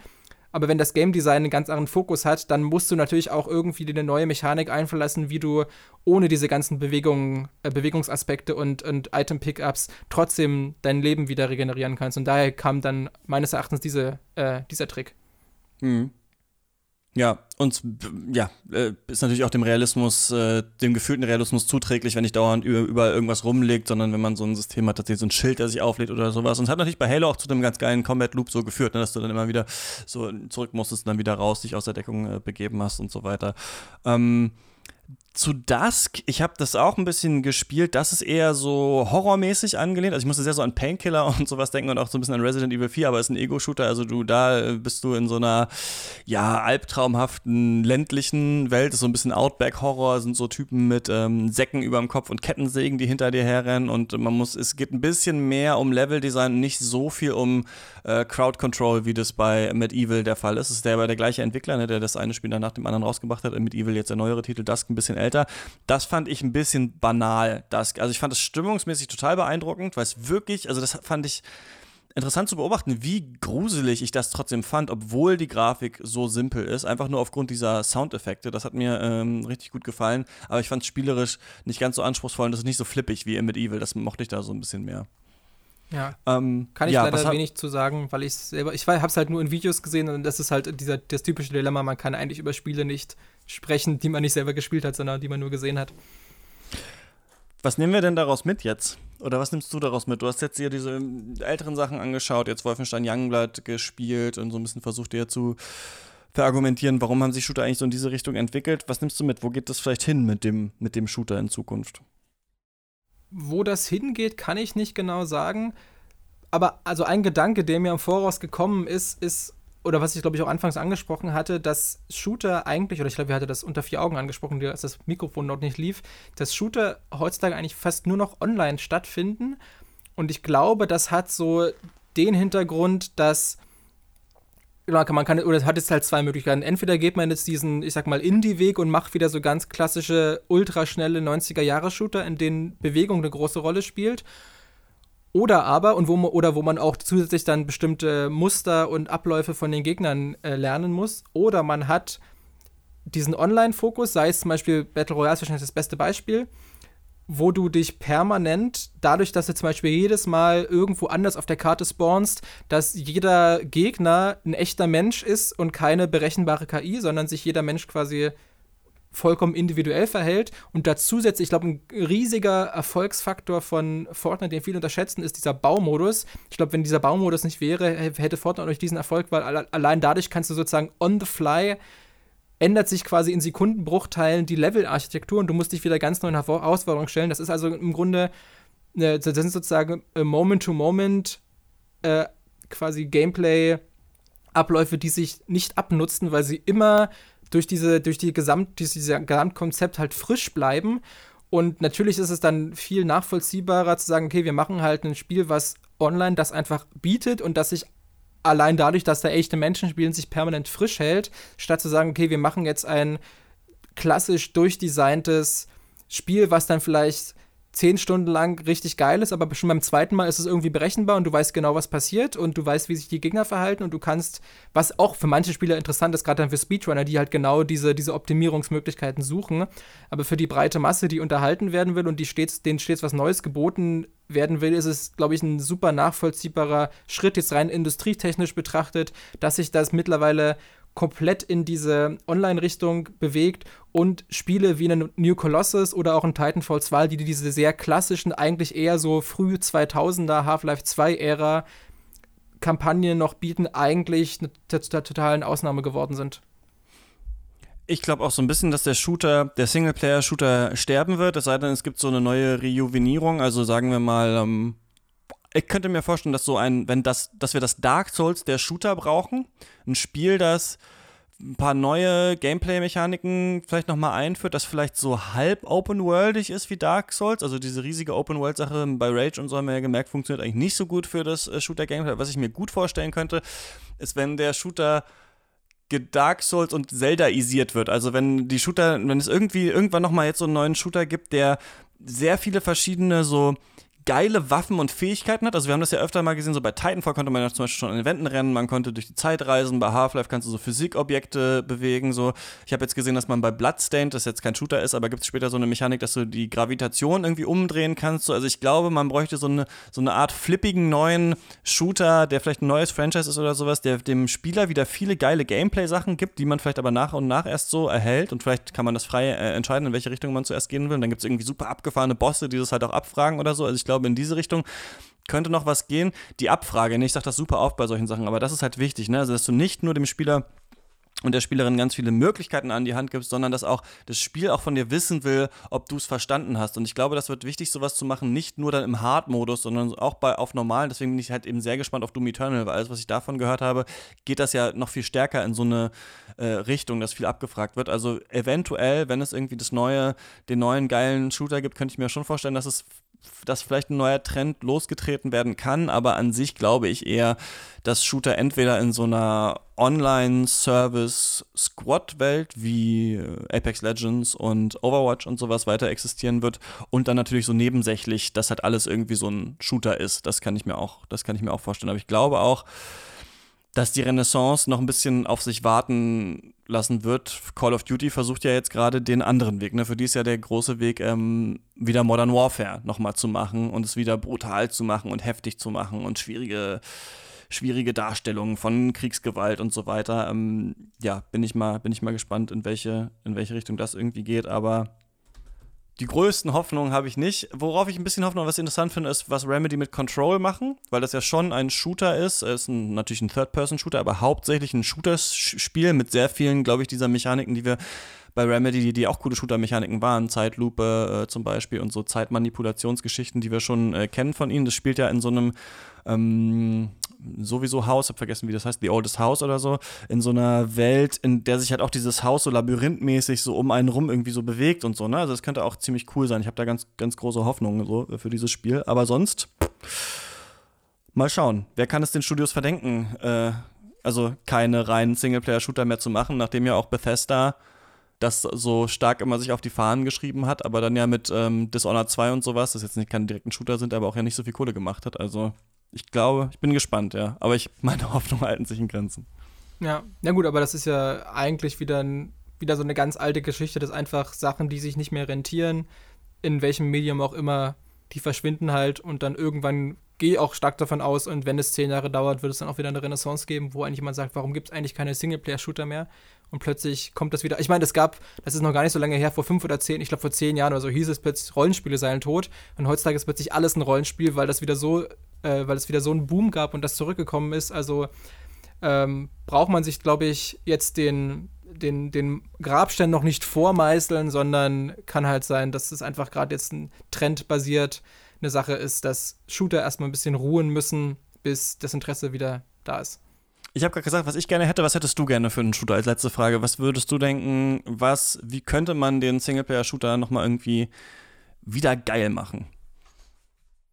Hm, ich glaube, ein großes Problem, warum auch sich so wenige Leute noch trauen, so einen Singleplayer-Shooter zu machen, ist, dass das, das ist halt, den spielst du halt durch und selbst wenn er eine großzügige Spielzeit von, sage ich mal, 10 bis 15 Stunden hat, ist, glaube ich, der Reiz, den danach nochmal durchzuspielen, wenn er nicht irgendwie noch einen separaten Multiplayer hat, nicht so riesig groß. Also eigentlich, wenn ich, glaube ich, Titanfall hat da eine ganz gute Mischung geschafft aus einem eben einen sehr coolen, sehr klassischen Singleplayer, einer Singleplayer-Kampagne und dann aber noch äh, diesen sehr gelungenen Multiplayer-Modus obendrauf.